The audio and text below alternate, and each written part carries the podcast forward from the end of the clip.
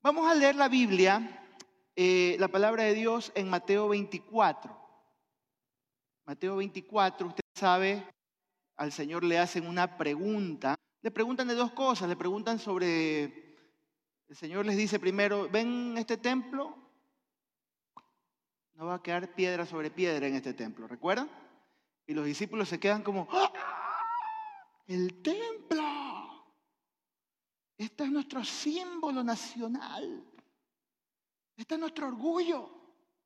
¿Cómo vas a decir eso, Señor? Entonces, ¿cuándo será el fin de los tiempos y cómo vamos a saber de estas cosas? Le preguntan, ¿no? Y ahí el Señor empieza a hablarles después de algunas cosas que van a pasar. Y mayor parte de esa profecía, mis queridos hermanos, el Señor está hablando del año 70 después de Cristo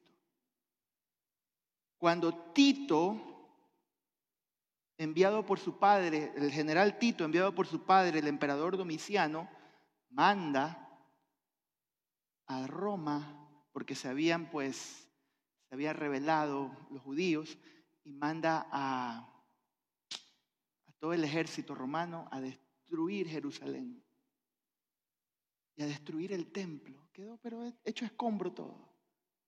Y desde ese día desde ese tiempo,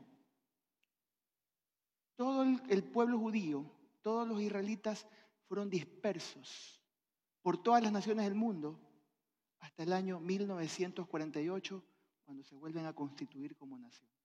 ¿Usted sabía eso? ¿Sí? ¿Lo había escuchado? No volvieron a ser nación hasta 1948. Y en ese momento empezó pues todo un, volvió a haber un conflicto con todas las naciones árabes alrededor porque dicen, ustedes qué hacen aquí, ustedes son unos invasores, a ustedes no les pertenece nada de esto, pero Dios se los dio, esa es la tierra santa que Dios le dio a ellos. Y por eso son los conflictos que tenemos hoy día en la franja de Gaza. ¿Lo comprende ahora? Se lo estoy tratando de explicar brevemente. Pero eso es para otra prédica. Hoy quiero hablarles sobre un texto de Mateo 24 que el Señor les dice y pone una referencia, un ejemplo muy interesante con respecto a un personaje del Antiguo Testamento.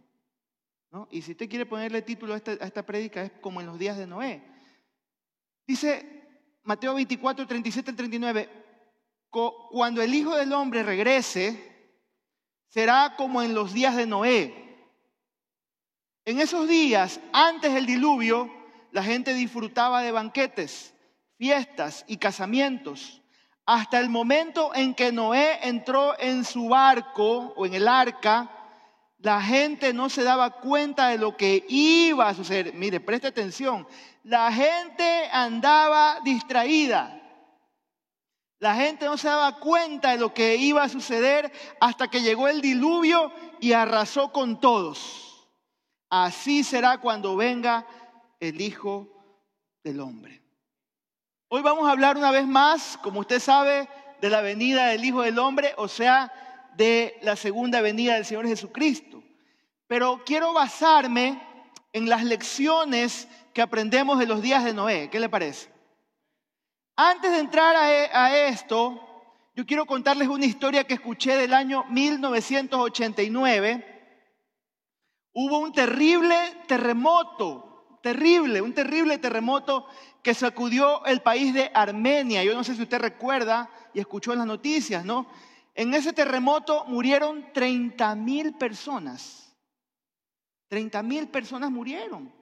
Pero durante este desastre natural hay inmersa otra historia interesante, ¿no?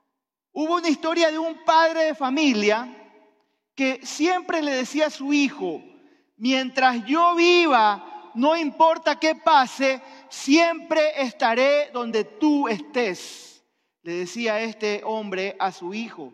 Y esa mañana se lo dijo a su hijo. Y esa mañana sucede el terremoto. Esta historia cuenta que este papá sale corriendo, desesperado, ¿no? Sale corriendo y al llegar se da cuenta que en la escuela todo está derrumbado, ¿no? El salón donde su hijo estudiaba está en escombros. Y este padre desesperadamente comienza a sacar escombros y a sacar paredes y a sacar piedras y a sacar ladrillos y a sacar eh, techo, a sacar tumbado, ¿no? Empieza a quitar todo lo que puede. Y otros padres se unen a la, a la búsqueda, ¿no? Y empezaron y saca y saca y saca. Y no faltaron las voces que desanimaban, que decían, las voces de los incrédulos, que decían, no los negativos, es demasiado tarde. Sus hijos ya están muertos y sepultados bajo esos escombros, ya no pueden hacer nada. Pero este padre y los otros siguieron buscando y quitando piedras. Y después de 38 horas sin parar, ¿no? Ya no les quedaban fuerzas. Las manos de ese papá estaban destrozadas con cortaduras. Ya no tenía fuerzas. Pero este hombre no se dio por vencido. Y después de 38 horas oyó la voz de su hijo que lo llamaba. Papá, papá, aquí estoy. Papá, papá, aquí estoy. Y cuando el papá llegó hasta donde estaba el hijo, ¿no? El niño le dice, papá, yo le dije a mis amigos que no se preocuparan porque si tú estabas vivo, yo sabía que vendrías por mí.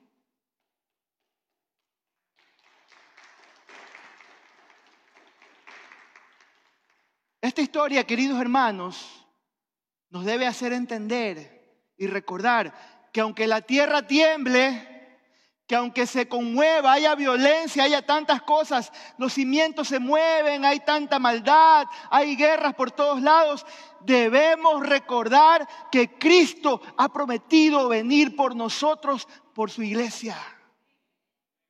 Él va a venir por ti y por mí, mi querido hermano. Y es probable, es probable que esta generación, o sea, tú y yo, nosotros, ¿no? La iglesia del Señor, tenemos una gran posibilidad, querido hermano, escúchame, de ver la segunda venida del Señor. Hay una gran posibilidad, ¿no? Como ya se los he explicado anteriormente, ¿no?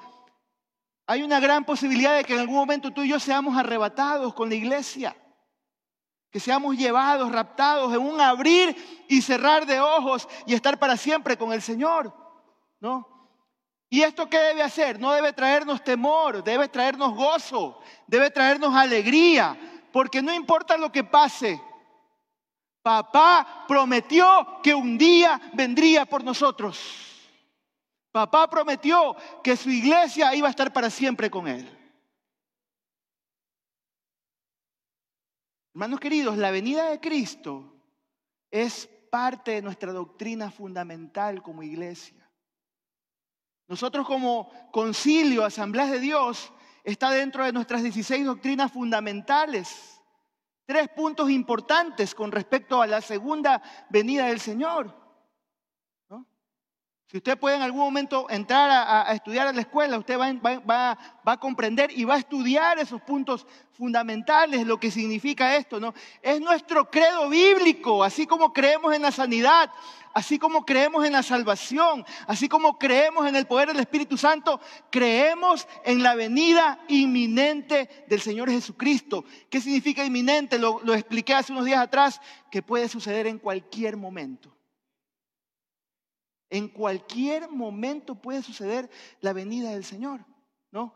Y es probable que su aparente tardanza, ¿no? Haga que muchos duden o se desanimen en cuanto a esta creencia. Pero hermanos, es seguro que Él vendrá. Es seguro que Él vendrá, ¿no? Yo sé que usted ha visto los, noticieros, y los que no ven noticieros, yo sé que lo ven en Facebook, lo ven en YouTube, lo ven en las redes, ¿no? Por todo el mundo hay guerras, violencia, inestabilidad política, los problemas que hay en la franja de Gaza entre Israel Palestina. Hermano, nada de esto pinta bien, nada, nada de esto se ve bien, ¿no? Y en cualquier momento, querido hermano, el Señor puede regresar. En cualquier momento Él va a estar aquí con nosotros, Él nos va a venir a ver, ¿no? Pero a pesar de los noticieros, las noticias que escuchamos, la noticia más grande, la noticia más grande en todas las redes sociales, en los noticieros, en todos lados, mi querido hermano, ¿sabe cuál va a ser? Cuando digan, un gran grupo de personas ha desaparecido. Cristo vino por su iglesia. Se llevó a los hermanitos, aleluya, ya no están aquí los hermanitos. Se fueron con el Señor, ya no están. Era cierto lo que ellos predicaban. Esa va a ser la más grande noticia que vamos a escuchar. Sí, mis hermanos. Y mire, hay muchos que han dejado de, creer. Hay mucha gente que ha dejado de creer. Hay mucha gente que ya no cree esta verdad, pero el apóstol Pedro nos explica el porqué de la aparente demora del Señor. Miren lo que dice segunda de Pedro 3.9. Me gusta esta versión. Yo sé que en la, en la Reina Valera lo dice de otra forma, pero mire cómo dice, presta atención, dice, en realidad no es que el Señor sea lento para cumplir su promesa, como algunos piensan. Al contrario, es paciente por amor a ustedes. No quiere que nadie sea destruido, quiere que todos se arrepientan. Ese es el propósito, querido hermano, querida hermana, de la aparente demora del Señor. ¿No? Porque el, Señor ama al ser humano. El Señor ama al pecador. Sí, a ese sicario que ayer mató a dos o tres. El Señor lo ama. Pastor, ¿está seguro? Sí, Él lo ama también. Así como te ama a ti, también lo ama a ese hombre. Y Él no quiere que ese tampoco perezca, sino que venga a arrepentirse. El Señor ama, ama y quiere que todos se arrepientan. La iglesia debe mantenerse expectante, mis hermanos. ¿Qué es la palabra expectante? Que mientras voy por la vida, yo sé que en cualquier momento puedo ser llevado por el Señor. Que mientras voy por la vida, tengo que caminar en la voluntad de Dios, en integridad, caminar con Él, cuidar mi corazón vivir conforme a su voluntad. El texto inicial hablaba ¿no? de que cuando el Señor venga, Él va a separar a las ovejas de los cabritos o de las cabras, y el Señor a los que están a su, a su, derecha, Él les va a decir, vengan, bienvenidos, porque ustedes me dieron de comer, me dieron de beber, me vistieron, cuando estuve preso, me cuidaron, me visitaron. Vengan, benditos de mi Padre. Pero a los que están a la izquierda, ¿qué dice? Al infierno. Porque no hiciste lo que tenías que hacer, no caminaste como tenías que caminar. ¿no? Entonces, usted y yo como hijos de Dios tenemos que estar expectantes y vivir conforme a la voluntad de Dios. Mire, quiero compartir con ustedes unas diapositivas para que vean, para que vean cuán importante y, cuán, eh, cómo, la, la Biblia es tan eh, intencional en hablar de la segunda venida del Señor. Mire, por ejemplo, la Biblia menciona nueve meses, nueve veces, perdón, el nuevo nacimiento, cuando usted y yo nacemos de nuevo. Veinte veces la Biblia habla del bautismo. Setenta veces habla del arrepentimiento, pero menciona 380 veces la venida de Cristo. Una quinta parte, mis hermanos, de la Biblia habla de la vida y ministerio de Jesucristo. De esta fracción, 333 profecías se refieren directamente a la persona de Jesús. Y de esta fracción, 333 veces, ¿no? 224 veces hablan de su venida. La siguiente, Davidito, por favor. La siguiente, miren lo que dice. Diez profetas del Antiguo Testamento predijeron su nacimiento, o sea, la primera venida del Señor, ¿no? Lo que está en los, en los evangelios. Pero 20, ¿cuántos? 20 profetas del Antiguo Testamento hablaron de su segunda venida. O sea, quiere decir que por una vez que se habló de su nacimiento, dos veces se habló de su segunda venida. Imagínense, ¿cuál es la conclusión que yo saco de esto, mis hermanos? Nada más en la Biblia se habla tanto como en la segunda venida del Señor. Eso como cristianos, nosotros hijos de Dios, que creemos en la Biblia, no, nos es suficiente razón, hermanos, para estar expectantes ante la venida del Señor porque va a suceder, va a pasar. Ahora, volviendo al texto que leímos, tal vez me fui muy, mucho en esta introducción, pero es necesario que se la comparta. ¿No? La vida de Noé ¿no? nos da importantes lecciones de su venida, mis queridos hermanos. Jesús compara lo que sucede en este tiempo, en esta vida, lo que sucede en el tiempo de Noé, perdón, con lo que estamos viviendo en estos tiempos. Los días de hoy se parecen a los días de Noé, es lo que está diciendo el Señor. No, en este paralelismo, mis hermanos, que usa el Señor, ¿no? El tiempo de Noé con nuestro tiempo actual, este paralelismo pues nos da sabiduría para saber vivir, pero también nos da advertencias, mis queridos hermanos, en nuestra actualidad. Mire, Noé es un gran ejemplo de la actitud que cada creyente debe tener a la espera de que Cristo venga.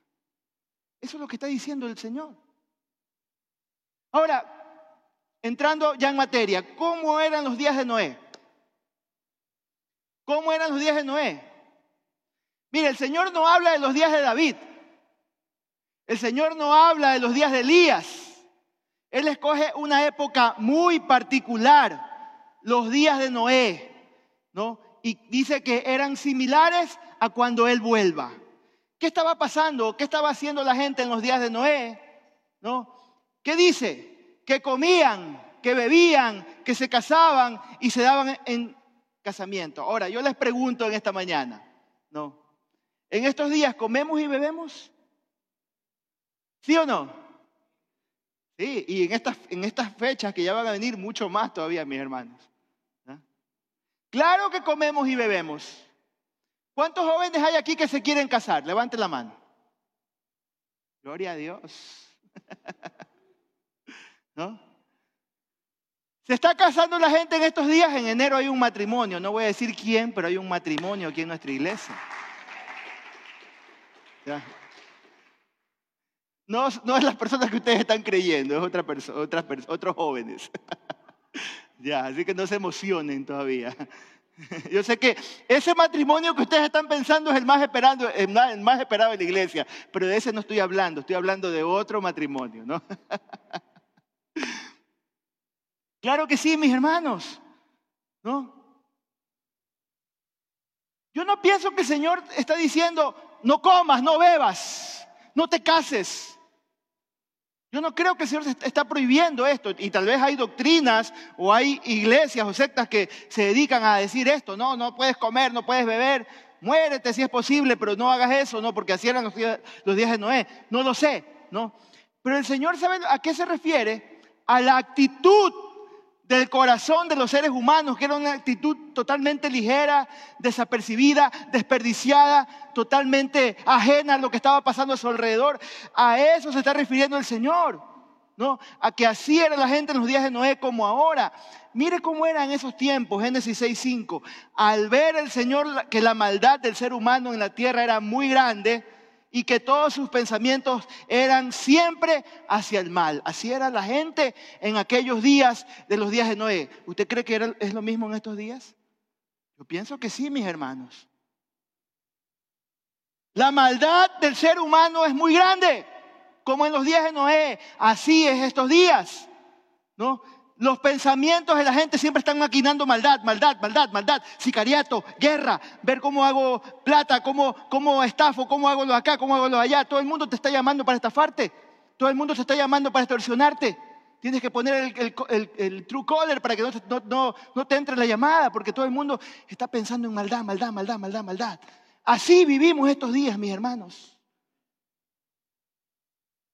¿Qué está pasando en estos días como en los días de Noé? Inmoralidad sexual. Gente totalmente entregada al pecado sexual, mis hermanos, de toda clase. Miren lo que dice eh, Génesis 6.2. Los hijos de Dios vieron que las hijas de los seres humanos eran hermosas, entonces tomaron, tomaron como mujeres a todas las que desearon. ¿Qué decíamos, decíamos en muchachos, un zafarrancho eso. Tomaron a las que desearon.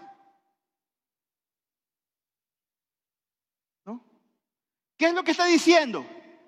Este, esto es apartarse del orden divino, del matrimonio establecido por Dios, mis hermanos.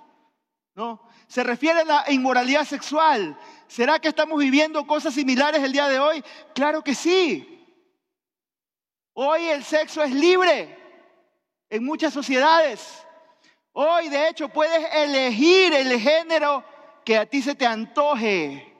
Según la nueva ideología de género, puedes elegir. Si te percibes mujer y eres hombre, tienen que respetarte porque así te percibes.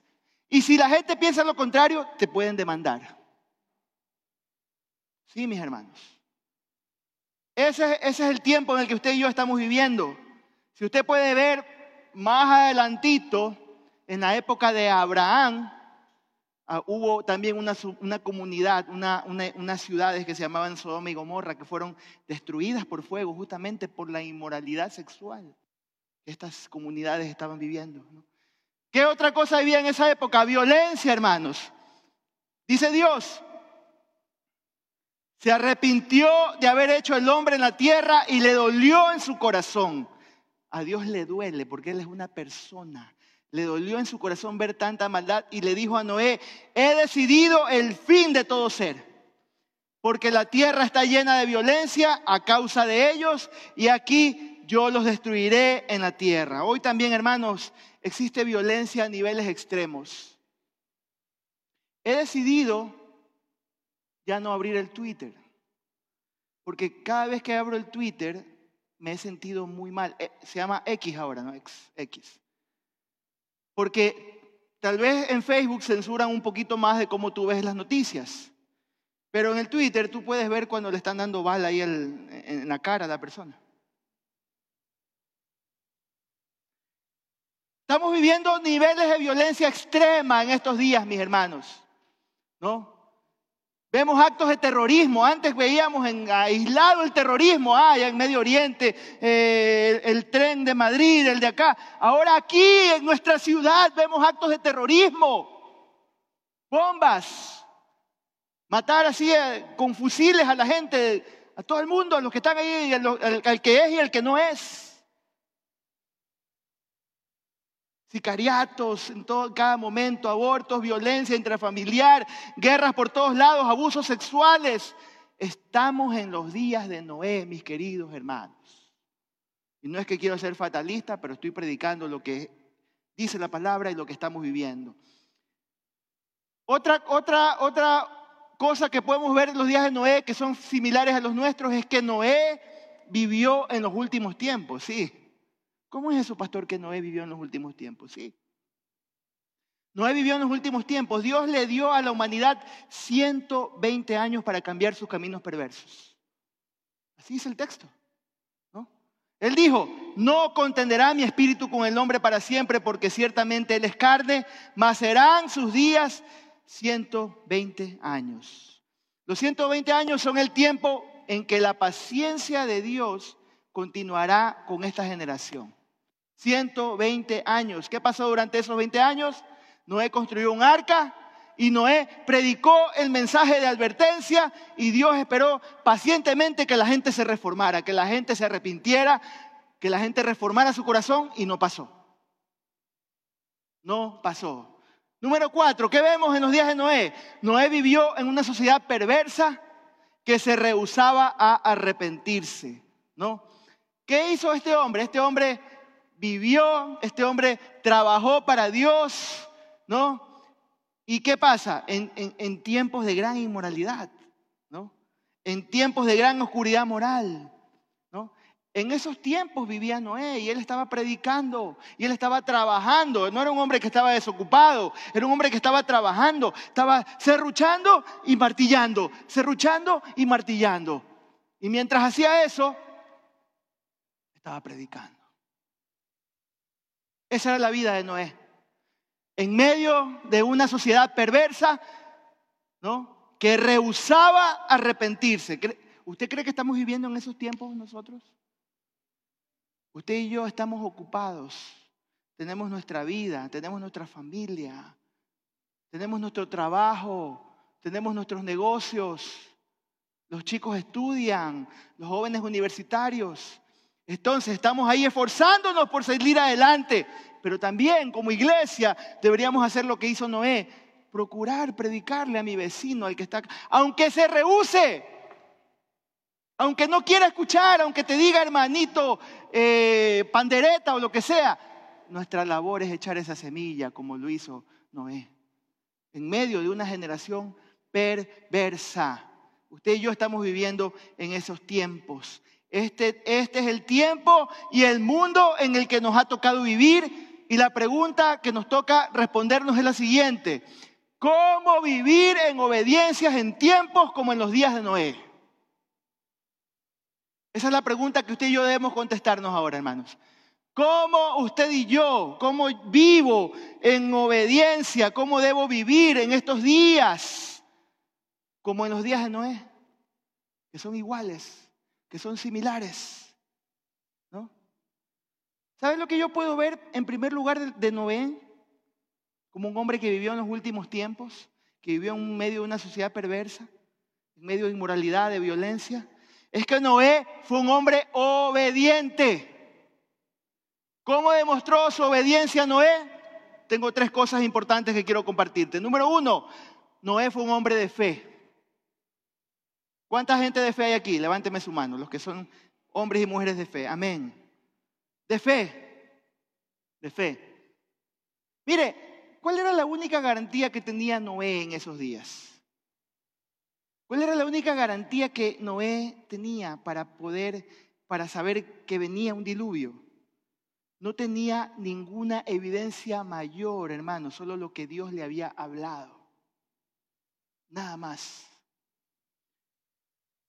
Noé solamente tenía en su corazón y en su mente lo que cuando él se encontró con Dios y le dijo, quiero que hagas esto, esto y de esta manera, y estas son las medidas y lo acá, y él solamente dijo, yo voy a creer lo que Dios me ha dicho. ¿Cuántos aquí han visto al Señor cara a cara? ¿A cuántos el Señor se les ha presentado aquí? A ninguno de nosotros. Yo quisiera decir, yo vi al Señor.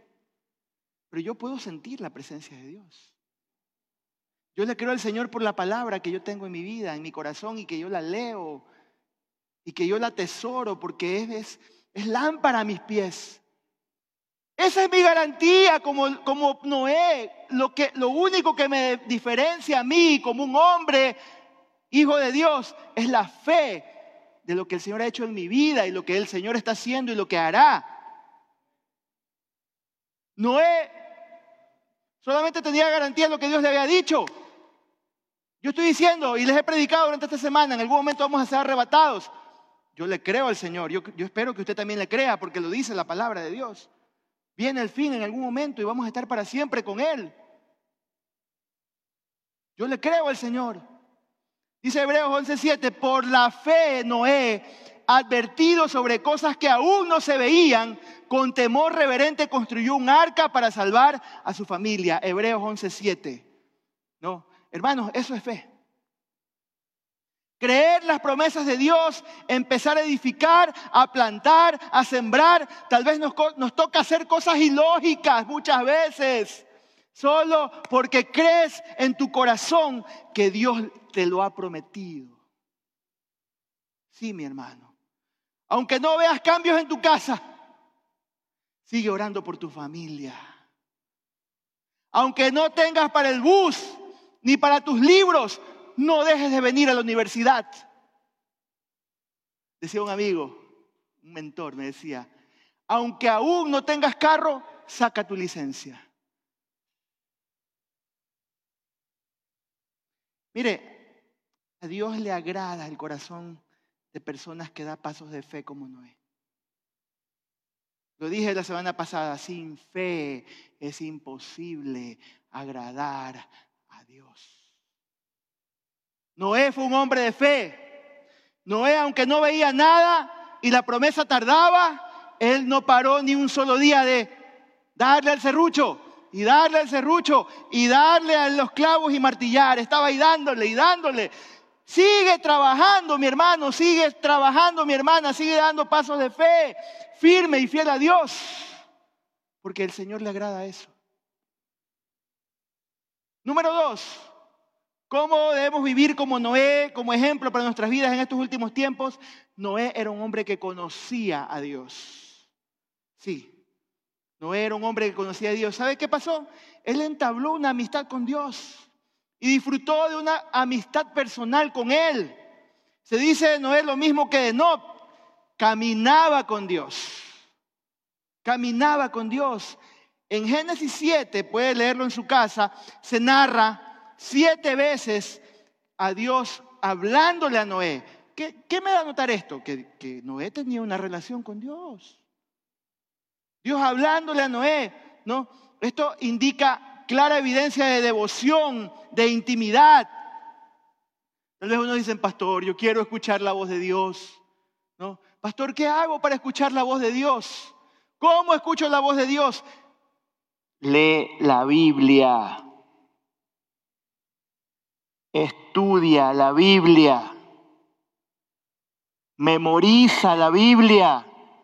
Te garantizo, mi hermano, mi hermana, que Dios te va a hablar. Pero es que yo quiero que el Señor me hable audiblemente. Lee la Biblia. Yo quiero que el Señor se me presente a mí, quiero verlo cara a cara. Lee la Biblia. Cuando estés delante de Él lo vas a ver.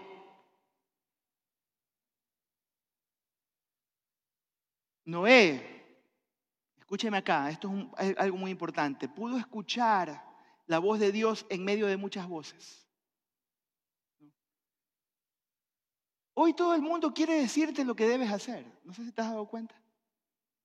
Todo el mundo es experto de todo. Noé luchó con una confusión de voces, pero por medio de la fe se sintonizó con el Espíritu de Dios, con el Todopoderoso. Por medio de la fe pudo escuchar a Dios, la voz más importante, mis hermanos, ¿no? Yo no sé si usted, ha aprendido a reconocer la voz de Dios. Siempre hay muchas voces a nuestro alrededor. Ah, no, haz esto, hazlo de acá, te va a ir bien por allá. Pero la voz más importante que tú y yo debemos escuchar es la voz de Dios. Aprende a diferenciar entre la voz de la multitud, del populacho, de todo el mundo, con la voz de Dios y para eso tienes que leer la palabra de Dios estudiar la palabra de Dios, caminar con Él, tener tus, tus tiempos diarios con Él. Número tres, Noé era un hombre que predicaba. Segunda de Pedro 2.5, mire lo que dice. Mire lo que dice. Ni tampoco perdonó Dios al mundo antiguo, sino que mandó el diluvio sobre aquellos hombres malos y salvó solamente a Noé, que predicó una vida de rectitud y a otras siete personas. ¿Quiénes eran esas otras siete personas? Su esposa, sus hijos y sus nueras. Los únicos que subieron al arca. Pero me encanta lo que dice ahí. Dice, predicó una vida de rectitud. Mientras construía el arca, que fue un proyecto enorme, yo me imagino que muchas veces tiene que haberse sentido, pues, ¿cuál es la palabra que estoy buscando? Confundido, asustado. Es demasiado, Señor. Pero mientras construía el arca, que era un proyecto enorme y de larga duración, para los que dicen, pastor, es que yo no tengo tiempo para predicar, pastor. Es que yo estoy siempre ocupado, pastor. No, yo no tengo tiempo para ir a la iglesia, ni para ir a un discipulado. Noé era un hombre ocupadísimo. Pero él nunca dejó mientras iba y mientras se ruchaba y mientras clavaba, Noé se dedicó a predicar. ¿Cómo predicó Noé? A través de su propio ejemplo. La Biblia habla de él como un hombre de integridad, ¿no? Una persona intachable, de, alta moral, espiritual, en medio de una generación perversa.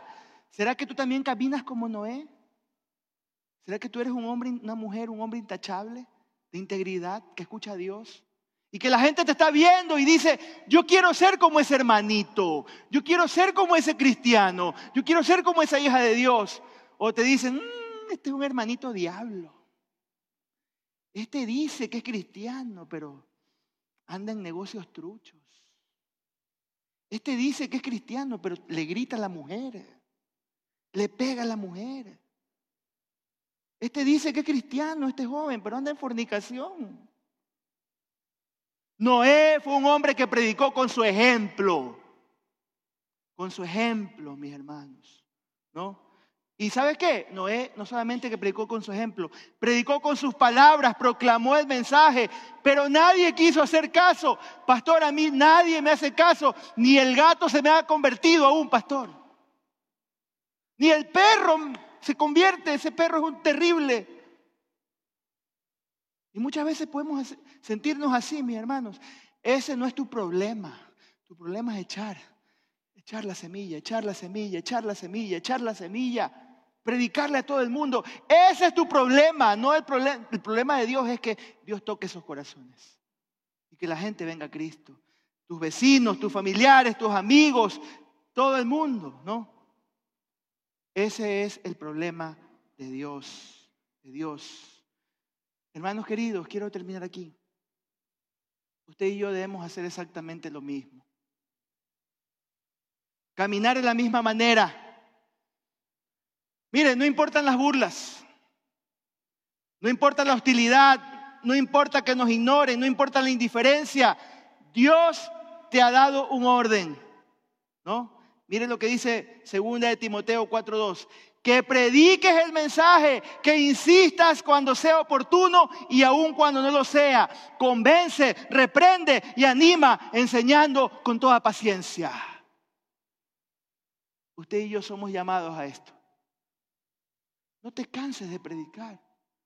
No te canses de reprender, de animar. Ay, no es que después se ofenden, pastor. No importa. Que se ofendan, pero que cuando llegues delante del Señor, el Señor te diga, buen siervo, hiciste lo que te mandé. Hay otro texto que dice, cuando, cuando, cuando el, el, Señor lo manda, es una parábola, el Señor manda al siervo a ver a la gente, tráigalos. Y mucha gente se excusó. No, yo no puedo porque tengo que ir a ver una yunta de bueyes. No, me voy a casar. No, lo acá. El Señor le dice, bueno, anda por los ciegos, por los mancos, por los cojos y tráelos, que vengan a mi cena, que vengan a mi banquete. Y, vino todo el mundo y aún había espacio. ¿Cuánto espacio tenemos aquí nosotros? Y el Señor le dice, anda y tráeme más. Fuérzalos a entrar, le dice. Fuérzalos a entrar. Ay, no, es que se van a ofender, pastor. Mejor yo no les digo nada fuérzalos a entrar. Siempre me pregunto por qué para los negocios somos tan insistentes. Y para las cosas del Señor, ay no, hay que tener con, con, cuidado. Es que la gente de Manta es otra cultura, pastor, y cuidado. ¿Qué cultura? La gente necesita Cristo. La gente necesita subirse al arca porque se van a ir al infierno. Necesitas subirlos al arca. Hay un meme, no lo, puse. está ahí una, está el arca y un hombre que dice, está el arca y siguiendo todos los animales, dice, faltas tú, animal. Dice.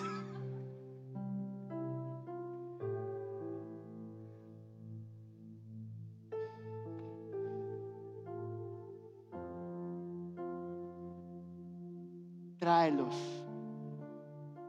predícales Vive siendo ejemplo como Noé en los últimos tiempos. Fuérzalos a entrar si es posible, pero no es que los vas a traer con una pistola ni le vas a aplicar evangelio muscular, no, no, no. Convéncelos, anímalos. ¿Sabe cómo me, cómo me llevaron a mí por primera vez a una célula? Me dijeron, hay chicas guapas, ven. Yo bien mandado fui. Y era verdad. Pero ahí conocí, me enamoré de Cristo más que de las chicas guapas. A veces los hijos del mundo son más inteligentes que los hijos de Dios para los negocios. hay un texto que dice así. ¿Por qué tú no usas esa sagacidad, esa sabiduría para poder... Eh, la creatividad. Las usamos para otras cosas, para el mundo, para hacer cosas malas, para irnos a bailar, para ir a fregar, a farrear. ¿Por qué no usas la creatividad para las cosas del Señor? Tú eres un Noé, tú eres una Noé ahí en tu generación. Tienes aquí un arca. Tráelos a esta arca. Tráelos. Porque tú no sabes si mañana van a morir o si mañana viene Cristo. Y aunque el Señor te va a salvar, te va a perdonar, vas a estar con Él, el Señor te va a pedir cuenta por todos esos a los que no predicaste, a los que no les hablaste, a los que no insististe, a los que no los forzaste a entrar. El Señor nos va a pedir cuentas. Sé cómo no es.